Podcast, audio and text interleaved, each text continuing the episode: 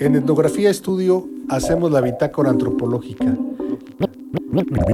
Mi nombre es Aid Vázquez, sociólogo utópico, utópico,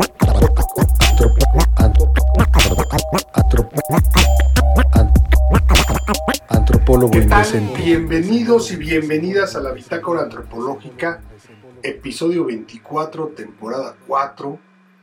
Eh, pues este es el cierre de la temporada es un episodio, pues todos son especiales, pero digamos, este tiene un, valor singular porque es con un queridísimo amigo, un queridísimo profe, un cuate entrañable de, la FESA Catlán, el buen Alejandro Juárez Esquivel.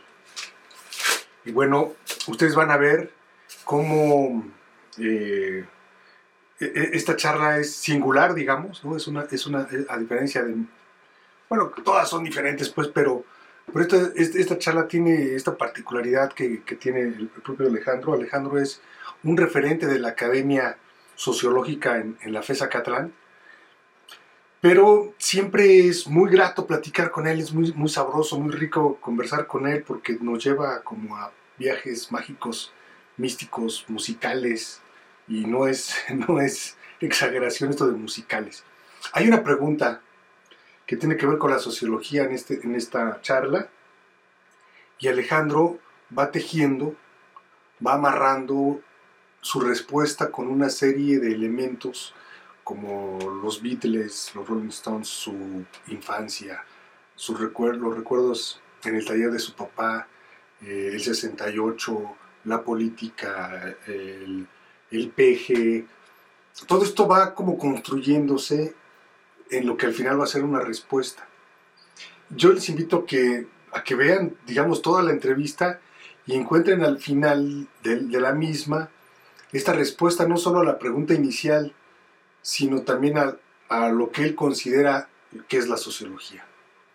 Y creo que este episodio es un ejemplo de lo que hemos venido haciendo en la bitácora porque pues hemos hablado de la aquelarre, de la sensibilidad, de la cultura, de las mujeres, del cuidado, de la violencia sobre las mujeres, de las prisiones, del barrio de Tepito, de la calle, de Atenco, ¿no? del conflicto en Atenco, de este, los sindicatos, del CEU, del CGH, de este, los vendedores de tenis en Tepito, de la cultura y los murales, de los, este, no sé, ¿Qué más ahorita rápido se me me viene a la mente de, de, la, de la cuestión urbana, de la creación de los objetos con artesanos, con artesanas, con las artes artistas, con eh, el Mastuerzo, con Carlitos Avilés, con Alan Derbez, ¿no? músicos, con los propios compañeros de Acatlán que también le meten a la música, ¿no? El, H. Velasco, no quisiera decir nombres pues, ¿no? Pero este, más bien como los temas, ¿no? Sobre la música, la batería, el hip hop, eh, andar ahí rapeando, eh, no sé, la poesía. Todo eso, pues es este entramado de lo que somos. Y creo que un poco se asimila o tiene mucha semejanza con, con la respuesta de Alejandro, que Alejandro nos da insisto, a una sola pregunta que se le, que se le, que se le hizo. Hay ahí un, un, dialoguito, pero básicamente es una pregunta y sobre esa pregunta se va tejiendo toda esta estructura que termina siendo una gran respuesta a muchísimas preguntas que podemos hacernos sobre la sociología. Insisto, es una plática muy sabrosa, muy rica, que no tiene desperdicio de principio a fin. Gracias a todos los que han y a todas las que han participado en la bitácora antropológica, los que nos han escuchado. Creo que vamos a tener tiempo para hacer una quinta y entonces algunos podremos participar de una manera diferente en la bitácora, no solamente como escuchas. Gracias y hasta la próxima. Ahí se ven. ¿Qué tal? ¿Cómo están? Este es el episodio número 24 de la bitácora antropológica. Y pues como para cerrar con broche de oro, estoy con uno de los profesores más entrañables y yo creo que este, representativos de la sociología en Acatlán. Él es Alejandro Juárez. Alex, ¿cómo estás? Buena tarde, noche de, abril, muchacho. ¿Cómo estás también? Buena tarde, noche de abril. Como ustedes ven, vamos a tener una charla. Los que lo conocen van a ver, es una charla súper chingona que vamos a tener con el Alex. Y los que no lo conocen, me debe lana, sí, sí. le debo lana. Por eso estamos medio pagando aquí con este rollo. Está pagando su karma. Van a ver por qué escogimos platicar con Alex en este final de temporada. Alex, ¿por qué estudiaste sociología, cabrón? Por accidente. A ver, cuéntanos. Yo, desde niño, una vez me cayó un diccionario de Larousse que compraba, mi papá compraba eh, el diccionario Larousse y le daban de regalo tres textos especializados de diccionario de Larousse uno era de psicología, otro era de ortografía y uno tercero, muchachón, era de cine. Entonces, una de las peculiaridades de formación perceptual tiene que ver con mi infancia. Mi papá arreglaba radio y televisión y tocadiscos y tenía un taller personal. Entonces la peculiaridad es que en los años 60 la casa, el trabajo, era un lugar de recreo, mi pupitre para hacer tareas, era el banco del taller donde estaba mi papá, porque estábamos ayudándolo, disque, cuidando el taller mientras se iba, y me crié al interior del taller de mi papá. Entonces has de saber de que los medios que ahora llamamos de comunicación y que nosotros llamábamos instrumentos para arreglar, la radio, los tocadiscos, la televisión, estaban encendidos todo el día. Alguna vez vi un dos talleres. Sí. Y una de las peculiaridades es que de niño absorbes de forma inconsciente todo lo que está en tu derredor. Y uno de los, para no irme a otras, de, hecho, sí influyen en mi, en mi, vida presente y madura. Este, yo no puedo vivir sin música.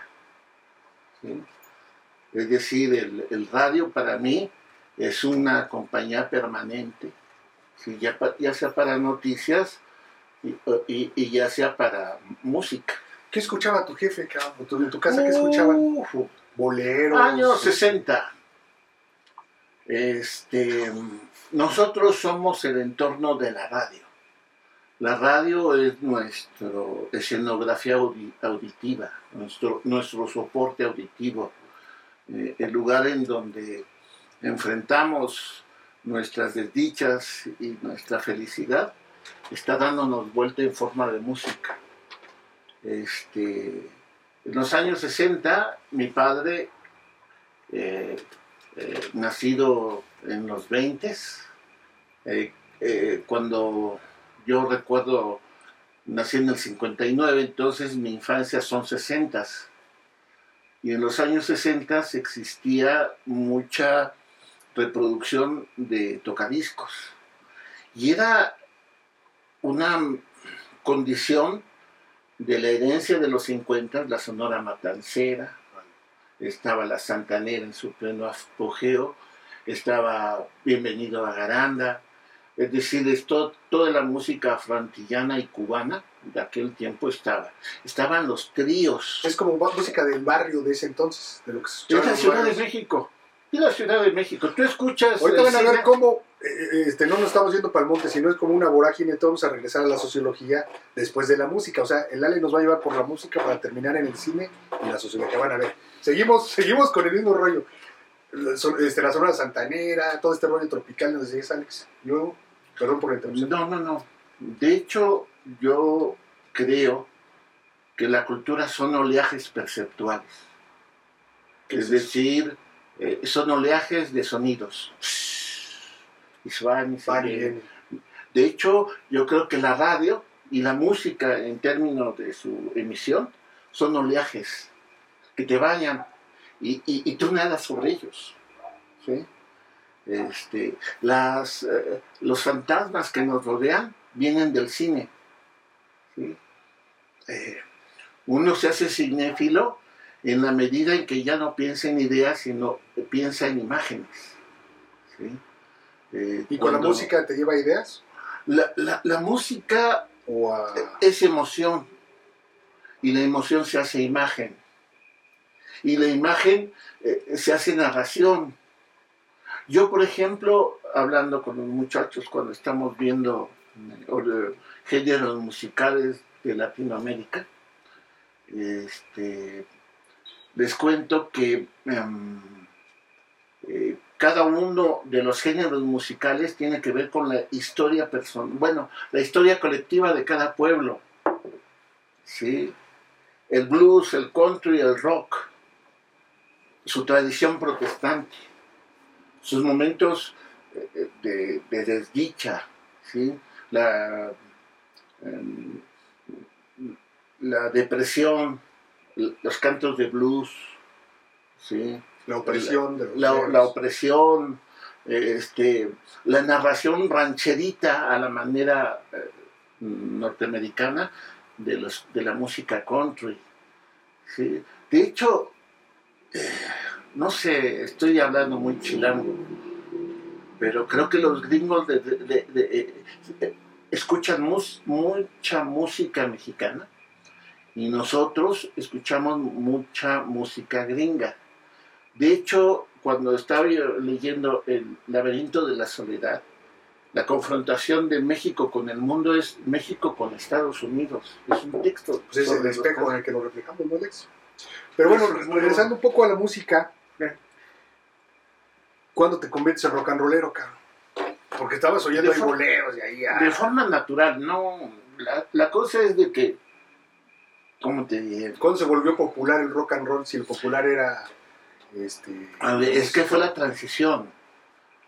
Es la música de los adultos, que a mí me gustó mucho, porque has de saber que en el Distrito Federal eh, somos muy buena audiencia y tenemos muy buenos músicos eh, y, y, tenemos referencia aún con la televisión comercial, fue la que creó Patria Auditiva este, eh, vinieron los años 60. Te lo pregunto por lo del espejo de los gringos, porque ese es ya como la... Sí, de hecho, todavía, todavía en los años 60, educado por mayores, cuando me llegó la música de los Beatles, venía precedida de adjetivos como esos pinches greñudos. este, deberían de cortarles el pelo. Pero sin embargo era una música, era un ritmo, era una evocación que, que sin demeritar la música de los 60 ¿sí? eran mucho más serios, ¿sí? mucho más protocolarios. ¿sí? Hasta para sacar a bailar a las chavas tenías tú que ir a, caminar a las donde estaban sentadas en las fiestas y le pedías chance de, bailar. En los años 60 es más bien un recreo, en donde de repente está, te levantas y empiezas a bailar solo y ya de repente hay como 10 bailando. Es decir, es una espontaneidad que se contrasta entre el ritual em, em, eh, rural capitalino y la explosión de los años 60.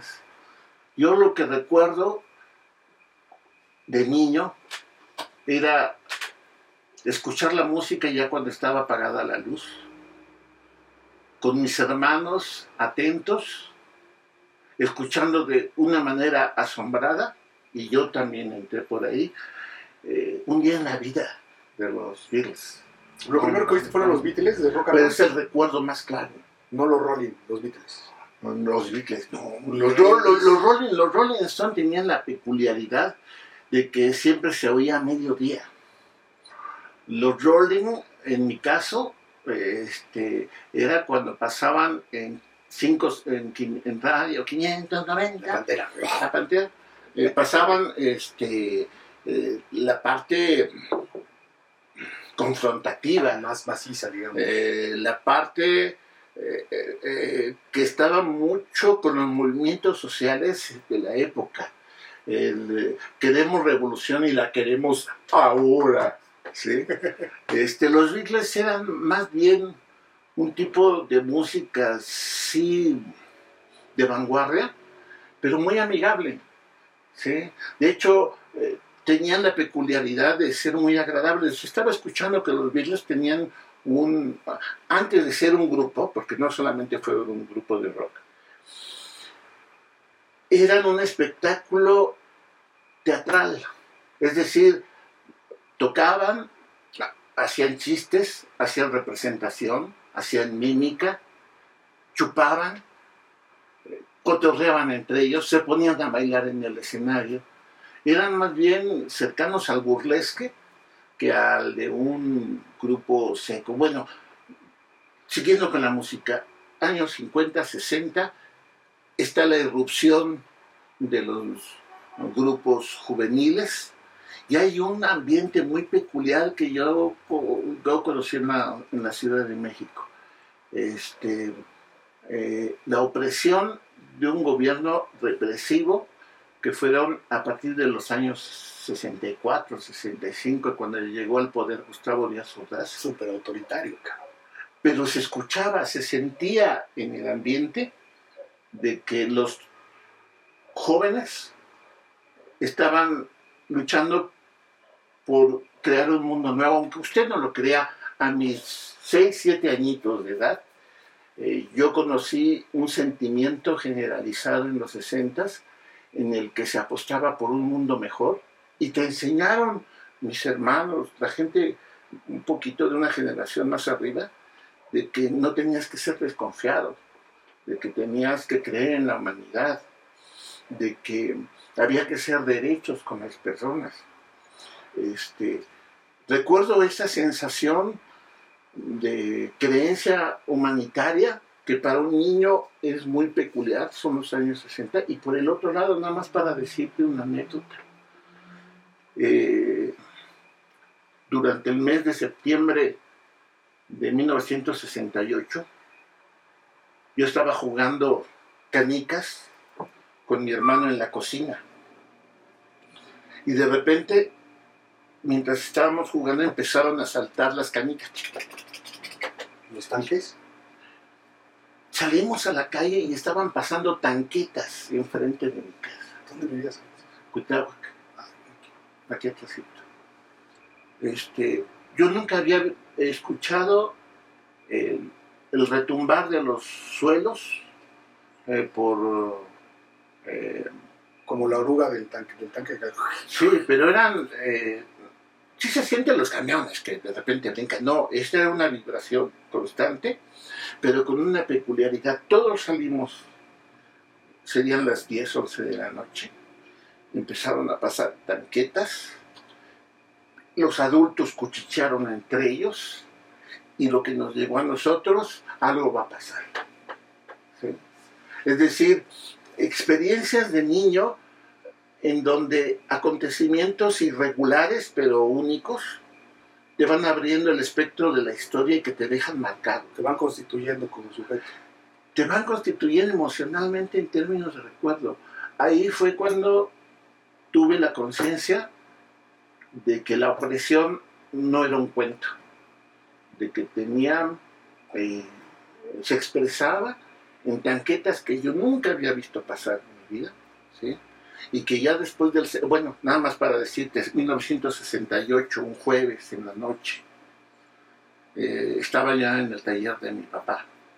Empezaron a llegar la gente adulta y empezaron a decir, fíjate, acaba de suceder. Yo recuerdo siseos. No hablaban derecho, todo se hablaba en voz baja. Aún estando entre cuates, aún estando en un lugar resguardado, todo se hablaba en susurro. Fíjate que acaba y, los metieron a corte y andan corriendo a los demás. Yo no sabía ni de qué estaban hablando. Pero a partir de ahí cambió mi vida y cambió yo creo que la vida de muchos de los habitantes del Distrito Federal. A partir del 2 de octubre del 68, este, la Ciudad de México se convirtió en un espacio de coraje. Había un coraje interior por parte de los chilangos, hasta me siento así. Este, por la cantidad de muertos que se ofrecieron y de alguna otra manera yo sentía muy feo. Mis hermanos estudiaban en el poli. El poli los hicieron pedazos. Entraron las tanquetas, se metieron a los las escuelas, este, sonajeaban a los chamacos simplemente por ser jóvenes. Y yo no digamos en la UNAM, años después, viendo las imágenes de cuando metieron los tanques a Ciudad Universitaria, y ya un poco más de grande, fue cuando tuve mi segundo coraje más fuerte porque yo era de la universidad. Volviendo a este tipo de memoria sociológica, memoria de predisposición, hay un, eh, una serie de hechos y efectos que van más allá de tu condición individual y que van marcando emocionalmente, auditiva y visualmente tu entorno. A partir de 1968, la Ciudad de México se convirtió en el espacio de los movimientos sociales. Empezaron a salir a las calles cada 2 de octubre. Las calles se llenaban de tanquetas y de granaderos. Este, los noticieros, muy peculiarmente los veía, hablaban de cualquier cosa menos de las movilizaciones de, lo que pasaba en la calle. No hablaban absolutamente nada. ¿sí? Este, yo recuerdo 10 años después, 1978, a mí me llamaba mucho la atención.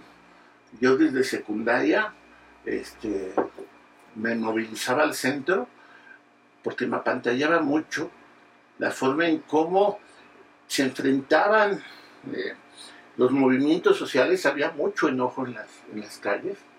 Los organizados del 68 tenían muy frescas las heridas.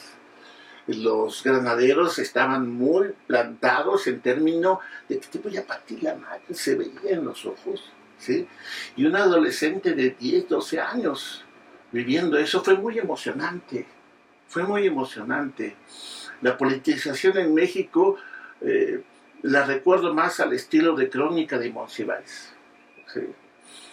De hecho, con Pilar me, llama mucho la atención. Eh, íbamos a, las, a, a los movimientos, a donde se estaban formando las marchas, y en varias ocasiones llegábamos más o menos en forma eh, eh, al mismo tiempo en que Monsiváis estaba sacando sus cámaras, estaba sacando su libretita, ¿sí? y los veía, y nosotros lo veíamos a él. La cosa es de que a mí me daba cosa ir a, este, a quitarle el tiempo al maestro, ¿no? Porque se veía que estaba con un chino de cosas así sacándolas. Y, y, y, en varias ocasiones, como que nos reconocía, estos yo los he visto pero no, nunca nos hablamos, pero estoy seguro de que él nos reconocía y nosotros lo reconocíamos que era el, buen Carlitos Monsiváis. Bueno, ese espacio eh, colectivo, la calle es un espacio colectivo que es como una, un eterno, es, es un caminar constante. Si tú hablas de la politización en la Ciudad de México, es encontrarte en las calles. Es decir, en el espacio de las calles, en, el espacio de la representación de las banderas, de las demandas, de estar escuchando las consignas, de estar viendo el, peligro de la adrenalina, de estar rodeado de, de, ganaderos, o en el caso, por ejemplo, de, situaciones en donde se desbalagaba por la represión, híjole, también era emocionante. Afortunadamente nunca me tocó trancazos, pero sí nos tocó varias ocasiones en que se soltaban, ¿sí? Eh, gente eh, inmiscuida de provocadores, aventando cuetones, ¿sí? Tú corriendo de un lado a otro. Afortunadamente todavía tenía piernas en aquel tiempo. Te das fuerza en las piernas, porque piernas tienes, cabrón? Sí, sí, sí. Oye, pero es que ahí se construyó la, la sociedad civil, cabrón, en las calles esta del terremoto, del terremoto esta del CEU, esta de Cuauhtémoc. Por eso es muy orgánica, por eso es muy orgánica. De, no a los partidos políticos, Alex. porque los partidos políticos los cooptó el sistema. Eh, hace muchos años, cuando se formó el IFE, una llamada de atención así muy inmediata, que la tengo muy fresca, es que dijeron, ¿cuánta lana le están dando a los partidos? Millonadas, güey, en publicidad que para que pusieran sus eh, muebles, para que tuvieran para sus oficinas. Esa es una forma de cooptar a los partidos. Y los pinches partidos dejaron de hacer política porque estaban vendidos al sistema. Lo interesante es que lo que estamos viviendo ahorita como cuarta transformación son movimientos sociales. Son movimientos de mujeres, movimientos urbanos, movimientos campesinos, movimientos de defensa de la tierra, ecologistas. Es decir, yo creo que si algo tiene el, peje, es algo interesante, es que siempre estuvo al margen, al margen de los partidos, Y tuvo la, el colmillo suficiente porque eh, qué bueno que la derecha siempre lo ha tratado como un idiota, porque le han dado chance de hacer sus cosas sin darse cuenta que es una persona muy, muy, capaz. Se dio, se dio cuenta que había un pendular de movimientos y en el momento adecuado formó el partido Morena, en el momento adecuado con una crisis que coincidió a nivel mundial, la venida de Donald Trump, la crisis que se estaba aventando, ya estaba la tercera guerra mundial contra China y después la pandemia. se metió. Y en ese momento de, que se desinstitucionalizó eh, la vida pública, económica y social, no solamente en México, sino a nivel mundial, este, el PG tuvo el suficiente cuidado y autoridad política. paciencia. Y paciencia. Pero fíjate, este, contra todo pronóstico, no contra tu deuda, eh, consiguió las vacunas, acondicionó los hospitales, luchó contra la propaganda negra de los medios. Y yo recuerdo perfectamente, compañero, en el momento en que íbamos saliendo por febrero, marzo del año pasado, cuando se abrió de nuevo la, ciudad, sacaron inmediatamente las estadísticas y las encuestas. Y lo que les llamó la atención a los primeros sorprendidos, yo recuerdo, fueron los de Radio Fórmula y los de Televisa. ¡Ah, chinga! Por más que le pegamos, el PG tiene un nivel de aprobación muy grande. A partir de ahí, pues se dieron cuenta que la capacidad de lo que llaman el carisma beberiano, esa autoridad inapelable de un hombre honesto que no está cumpliendo con proyectos faraónicos, sino que está en el momento indicado, en la hora indicada del peor momento que está viviendo la humanidad.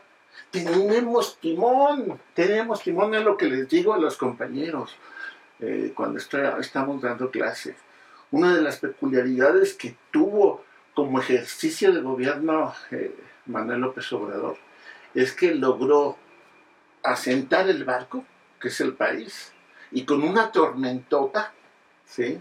casi sin gasolina, con un una, eh, eh, equipo recientemente inaugurado, ¿sí? y con unas bases que apenas estaban organizando, logró sacar el barco. ¿sí? Es lo que me llama a mí la atención de que el último periodo de la vida del país es que tenemos un líder que para bien o para mal ha logrado sacar de un periodo tormentoso ese barco gigantesco que para los otros les quedaron muy grandes. ¿sí?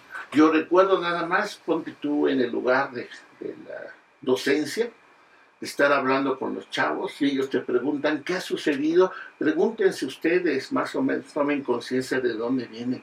Les tocó a Vicente Fox de presidente y después a Calderón de presidente y después Enrique Peña Nieto de presidente. Son 18 años de vida en el basurero. Ah, pero también nosotros venimos de Díaz Ordaz. sí, sí, pero en términos de generación, en términos de generación, y con una, con una tercera guerra mundial en curso, ¿sí?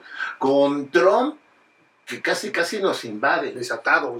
Y con un Biden que nunca ha logrado estabilizar Estados Unidos, que está casi al borde de la guerra civil. Son tiempos interesantísimos, compañeros, son tiempos muy emocionantes. Yo lo que te puedo decir es que la, las ciencias sociales eh, van a tener una gran capacidad de producción, siendo solamente eh, testimonios. Y ahorita hay una cosa, no solamente puedes tú estar contemplando. Las ciencias sociales de los 60 nos enseñaban a ser contemplativos y objetivos. El movimiento de juvenil de los 60 nos hizo que ni más no puede ser solamente contemplativo, tienes que sumergirte en el agua. Y yo creo que ahorita lo que estamos viviendo, más que Morena, que es a partir un partido que apenas se está formando, sí hay mucha sociedad. Lo que sí te puedo decir es que a diferencia del texto que escribió Cermeño de una sociedad derrotada en los ochentas, ¿sí? llena de anomia y de derrotas, ahorita, ahorita lo que tenemos es una sociedad robusta, fuerte, joven y participativa. Es lo que dicen que es el obradorismo, no el morenismo. Yo lo que creo es que solo por fuera, ¿no, Alex? ¿Eh? También yo la veo por fuera de Moreno, o sea, digamos, la, propia oposición Contra, contra, contra, Andrés Manuel, pues, no contra Morena, también está en la sociedad civil, no está en los partidos. La sí, las élites se quedaron volando. No son gente mala. Lo que pasa es que no tienen modo de sobrevivir sin dinero público. ¿sí? Eh, se acostumbraron a vivir de dinero público de hacer negocios entre privados y públicos, ¿sí? entre darse mucha lana para, echarse porras ellos mismos, ¿sí? para comprar estructuras de representación, por ejemplo el IFE, en donde es, una, es un mundo construido a partir de dinero público. Todas las famosas, eh, eh, ¿cómo se llama? Eh, este rollo de la sociedad civil y de las, autónomas, estas este, autónomas, este, pues eran más bien encargados temáticos para revisar los negocios de tal área pública, sí. Este, yo creo que hay que, hay que bajarle el, dramatismo del enemigo a destruir yo creo que aún en México, con todo y las contradicciones y las malas ondas que están, estamos mucho mejor. Aquí no ha habido atentados a la vida de nadie. Aquí a lo más que llegan es a mentarse su madre, ¿sí? a vestirse de dinosaurio, ¿sí? o, eh, eh, este, o a ponerte el teléfono enfrente. Pero eh, yo estoy pensando ¿sí? de que eh, estamos viviendo un periodo que para el mes que entra va a ser muy emocionante. Los que vivimos en el distrito, bueno, en la Ciudad de México, y hemos vivido buena parte de nuestra historia personal en el Estado de México, porque somos de Acatlán, este, ¿Cómo vivir sin un dinosaurio, compañero? O sea, dentro de dos meses no va a haber PRI en el Estado de México. Y yo creo que eso es algo muy relevante, más allá de las victorias y las derrotas, el cuerpo organizativo, la sangre, los vehículos donde se abreva todo la estructura política y de representación. En ese espacio de taller que fue mi infancia. Que te preguntaba por qué sociología y me decías que el cine, que te llegaban ahí. Yo soy mucho de medios.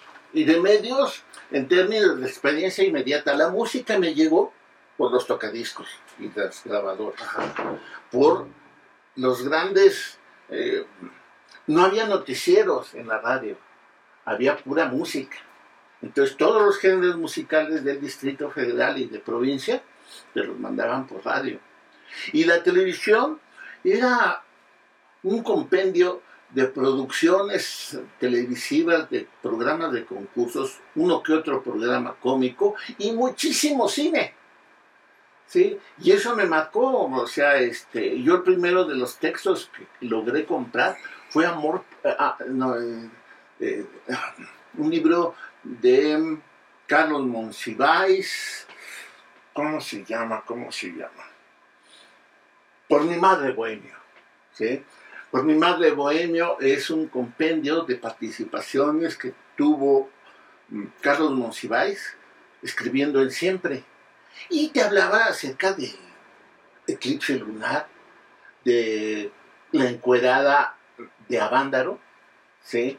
de José Alfredo Jiménez, de mm, eh, la tipología de un priista este, eh, eh, en, una participación parlamentaria que era puro rollo de barbero, de de, de Lambiscones hacia el presidente, de Janis Joplin y sus traducciones del rock. ¿sí?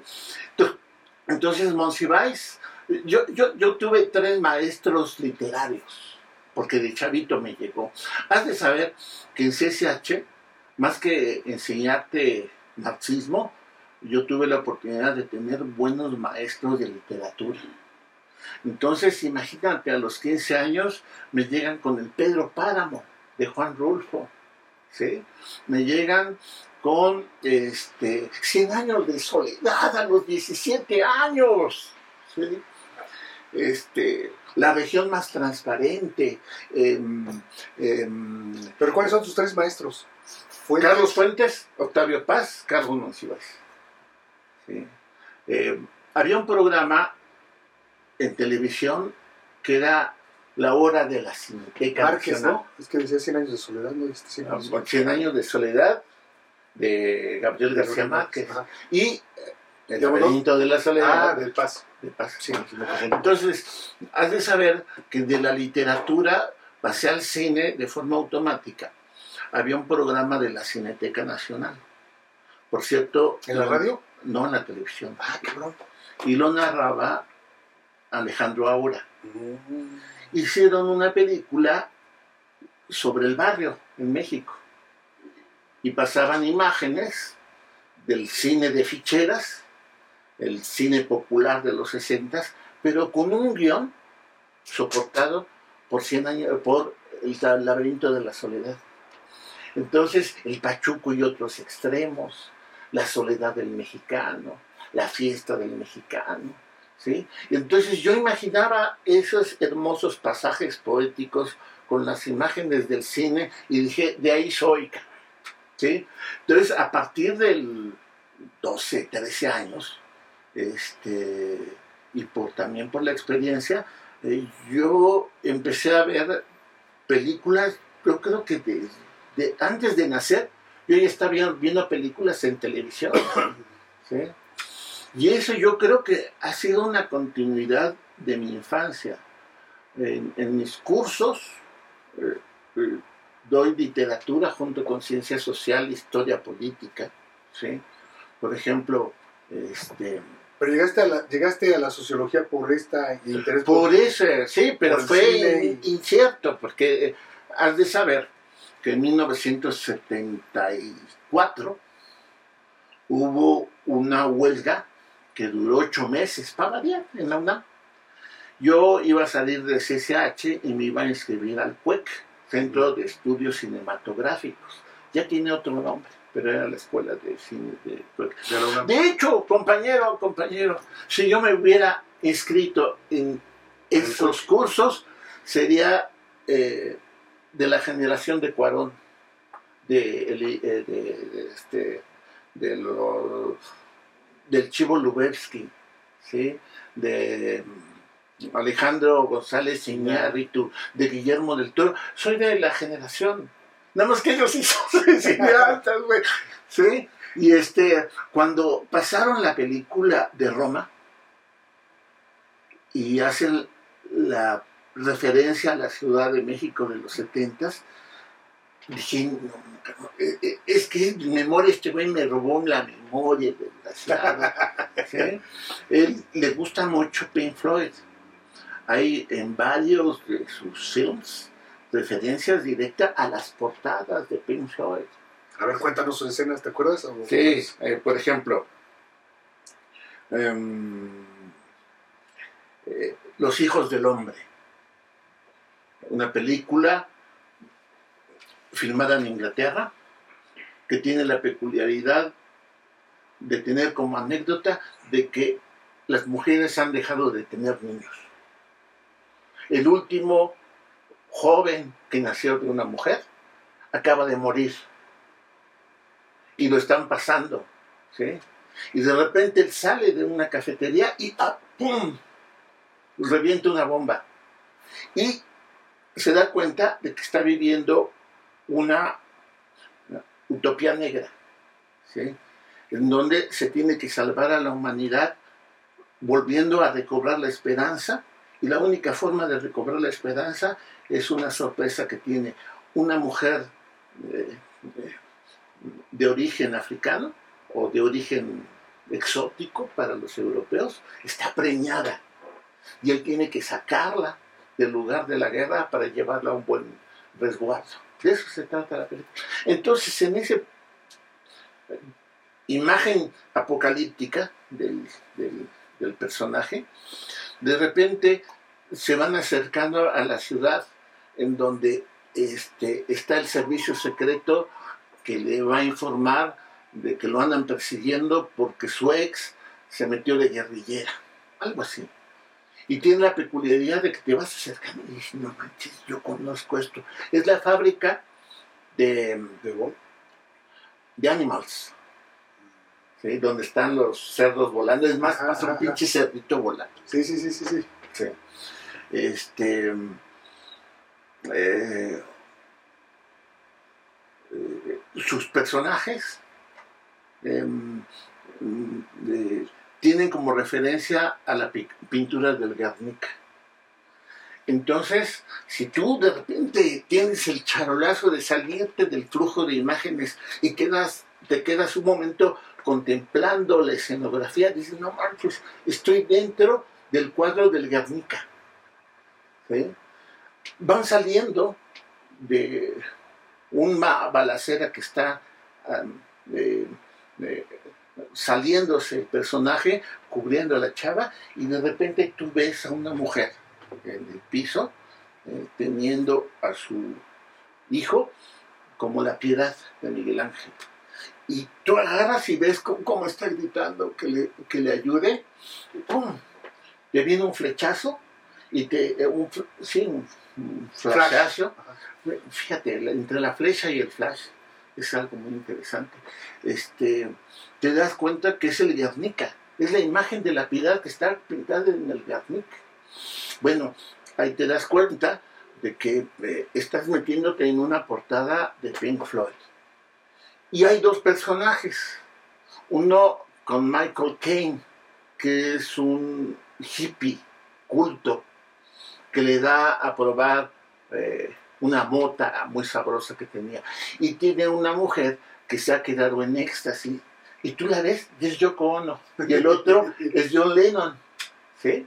Y entonces, a partir de las referencias de pintura, de música, bueno, en Roma, cuando están caminando en el campo, que se fueron un fin de semana y está la ya, Yalitza, Aparicio, sí, sí, sí. están con la familia caminando sobre unos campos, comienza a, tocar Pink Floyd. ¿sí? Entonces, este,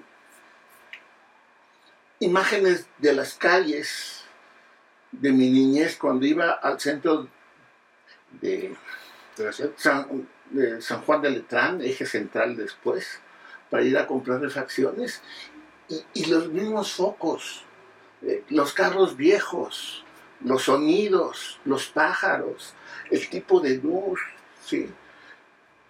Entonces yo lo que me, he dado cuenta... O sea, sí recreó bien aquella época. Todas sus películas, el pinche Cuarón, lo que hace es recordar su niñez. Pero bien hecho, pues, o sea, bien... Escondido. La luz, dices todo. La luz, el color, la sonoridad, este, bueno, Amores Perros. Eh, eh, Porque esos son sensaciones, Sí, sí, sí.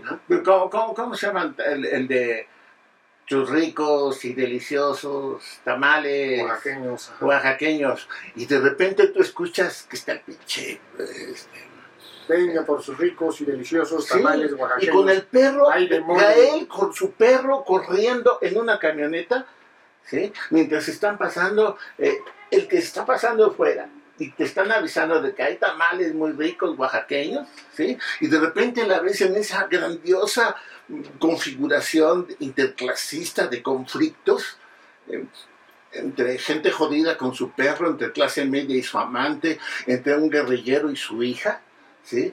Y te das cuenta de que el cine es memoria alterada, ¿sí? Es un tipo de memoria alterada de testimonios que convierte en sueños tus emociones, ¿sí? Tus emociones directas. Este, eh, cuando te cae el 20 de que un artista ha logrado recrear tu experiencia vital en memoria colectiva, es, es, es algo muy emocionante.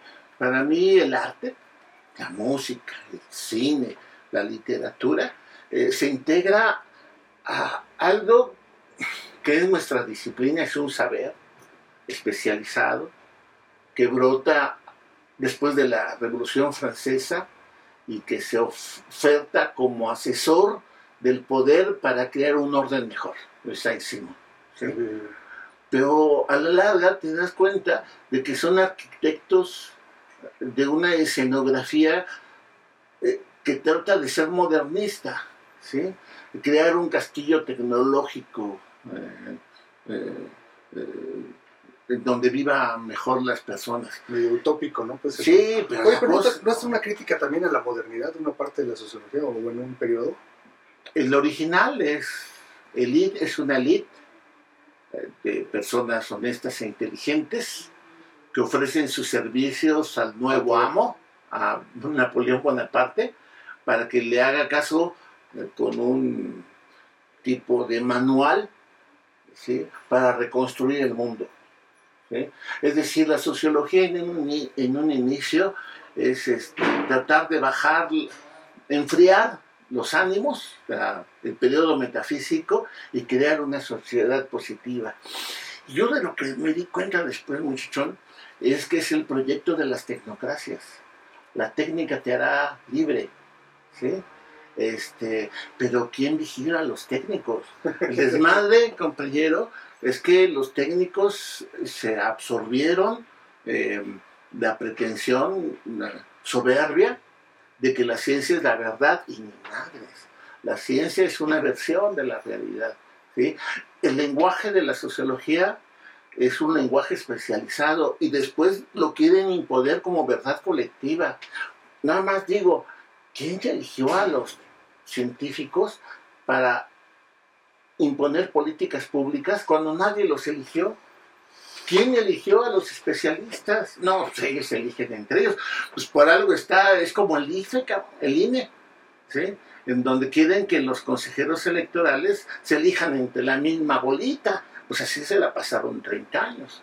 Yo creo que este, eh, hay periodos de estabilidad de élites políticas y se crea lo que llamaba Gramsci un bloque histórico.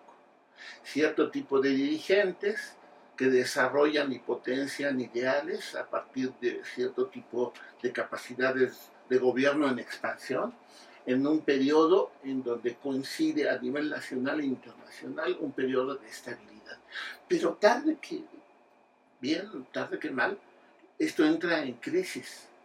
Y hay periodos de crisis, este, a veces son muy violentos. Ahorita estamos en un periodo de crisis, Alex, o, o estamos... Crisis, y en el mejor sentido del término, es de mucha angustia.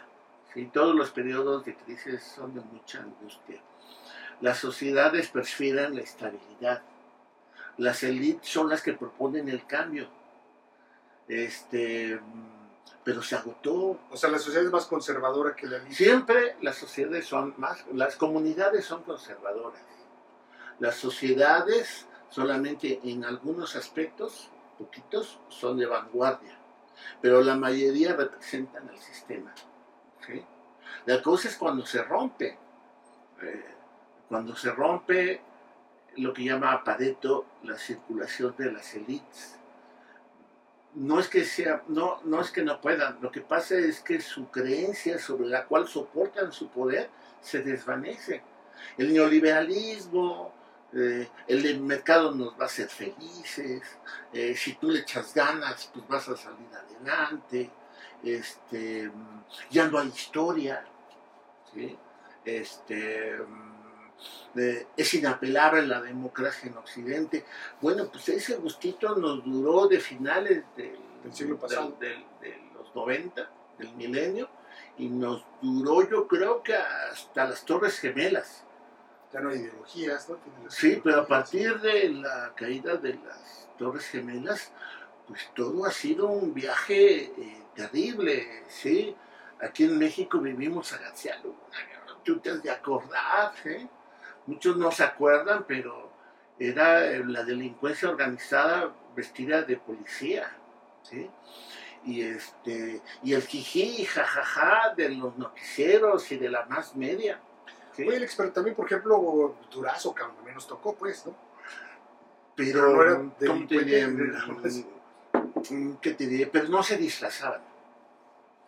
Este, cuando llegó Jolopó a la presidencia, llegó una versión del PRI muy vinculada a un amigo del presidente. Jolopó es López Portillo, para los que no saben.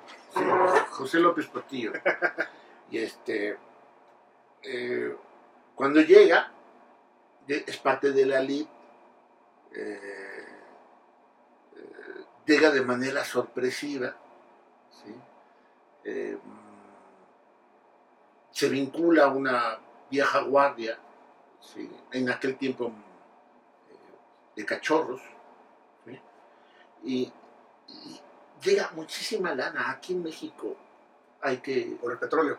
aprender en que en, periodos de auge llega muchísima lana y nuestras élites políticas han sido incapaces de surtir, eh, utilizar esos recursos para crear más riqueza colectiva, se lo roban.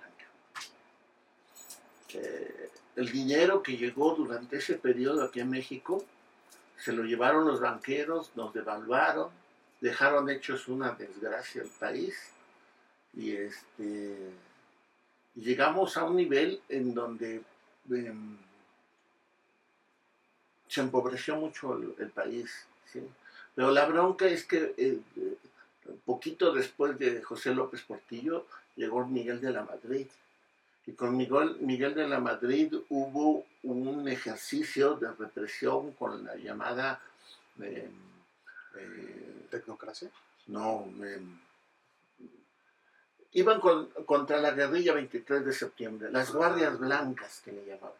Gente del ejército, con el pretexto de luchar contra los secuestros, se aventaron lo que llaman la guerra sucia en México.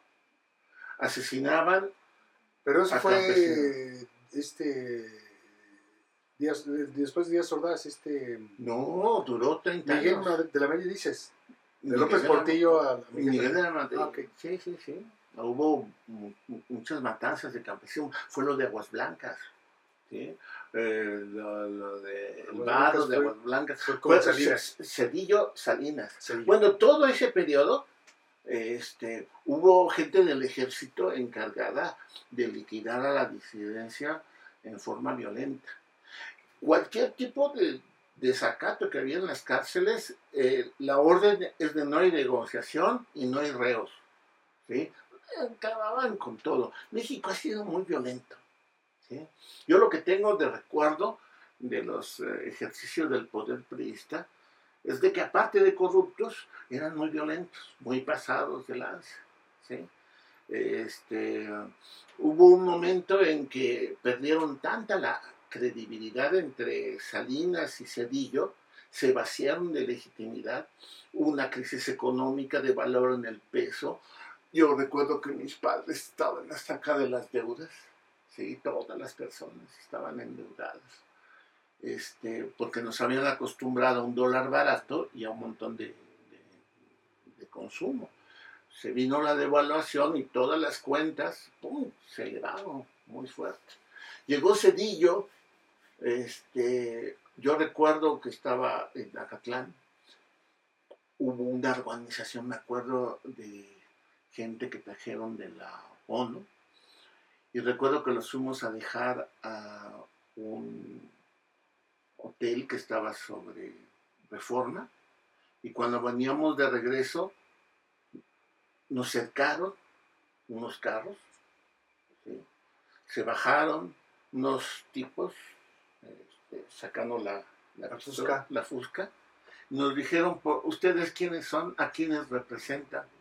Somos maestros de la UNAM, de Relaciones Exteriores, y armamos una mesa y entonces le trajimos a este representante. No lo vuelvan a hacer. Los estamos observando. O sea, no había ni siquiera la posibilidad de traer gente externa para que hablara de México. Para platicar o discutir sobre... Bueno, ese tipo de... Bueno, en Acatlán, ahorita eh, es una caja de resonancia. En los años 80, parte de los 90, la venta de drogas se hacía al interior de los cubículos del edificio 8, del 5 y del 6. ¿sí? Este, que apostaban ahí los vendedores y llegabas tú y comprabas tu, tu sobrecito. ¿sí?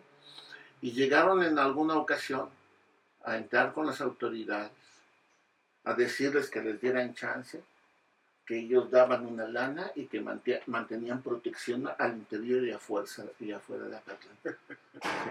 Entonces, lo que te trato de decir es que la experiencia, primero en términos de vocación, uno, uno propone y el destino dispone. Lo que sí es que la, uno no crea poco y más bien recrea lo que la vida te ha dado en otros medios. Y me he dado cuenta que la parte, en términos de lo que a mí me tocó, de lo que es la docencia, no es de que sepas más, sino de que pongas al alcance de los chamacos lo que tú crees que es valioso. Este, los muchachos aprenden y saben a veces mucho más que tú, nada más que no tienen el grado tecnocrático de la licenciatura, maestría o doctorado. ¿sí? Y en la medida en que se recree la vida al interior de los, de los salones y de que eso se expanda este, en su vida personal, creándole sentido. Yo, yo creo que la cultura, la política, la educación es la creación de sentido individual y colectivo. Lo mejor que puedes hacer en términos de tu pequeña porción de realidad y de compromiso que tienes es ser intermediador para poder ofrecer y que tengan al alcance lo que para ti te costó trabajo escuchar o te llegó de sorpresa, pero sin, sin embargo tú consideras valioso. ¿sí? El, el tesoro del saber es accesible a todos, pero en términos de responsabilidad a nosotros los profes nos tocó ser el canal, el, el vehículo el espacio. Y después de la pandemia, muchachos, compañeros que me están escuchando, me di cuenta lo valioso, lo cuerdo y lo luminoso que es la vida colectiva. Cuando tú sales del encierro es como salir de la cárcel o del manicomio. Lo peor de estar encerrado es que estás con tus propios demonios matándote eh, eh, y, flagelándote tú mismo. Eh, enfrentar tus demonios solamente lo puedes hacer en diálogo con los demás. Y en, ese sentido yo lo que les puedo decir, disfruten la vida colectiva, disfruten la amistad, disfruten los amores y los desamores, porque no sabemos en qué momento, también es un elemento que aprendí con la pandemia, que la muerte está de nuestro lado, está a un ladito de nosotros, es nuestra acompañante y qué bueno que la vemos porque así valoramos más la experiencia del vivir. Yo te iba a decir que cómo cerramos, pero creo que ya no hay nada que decir, Alex. Muchas gracias, cabrón. Carnal, después de muchos años de verte, que chingón verte, mi Alex. ¿eh? Te quiero mucho, cabrón.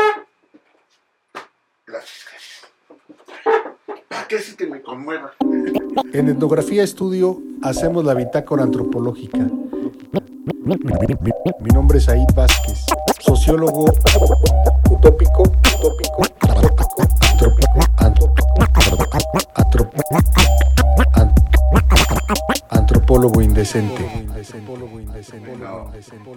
Muchas gracias por haberme escuchado. Los invito a tener la experiencia de la intimidad grabada en, este, en estos formatos. un programa que coordina, dirige, edita y él es el único responsable, que se llama Bitácora Antropológica, con mi, con mi amigo Said Vázquez. ¿sí? A partir del martes ah, a las 9 de la mañana, ustedes nos van a poder conectar mañana, tarde y noche al, al, derecho y al revés editado o completo. Esto ya quedó a la posteridad y este y pues ya hagan de esta escucha, de este diálogo, lo que ustedes quieran. Y si alguna vez aparecemos en sueños, eh, estaremos muy agradecidos.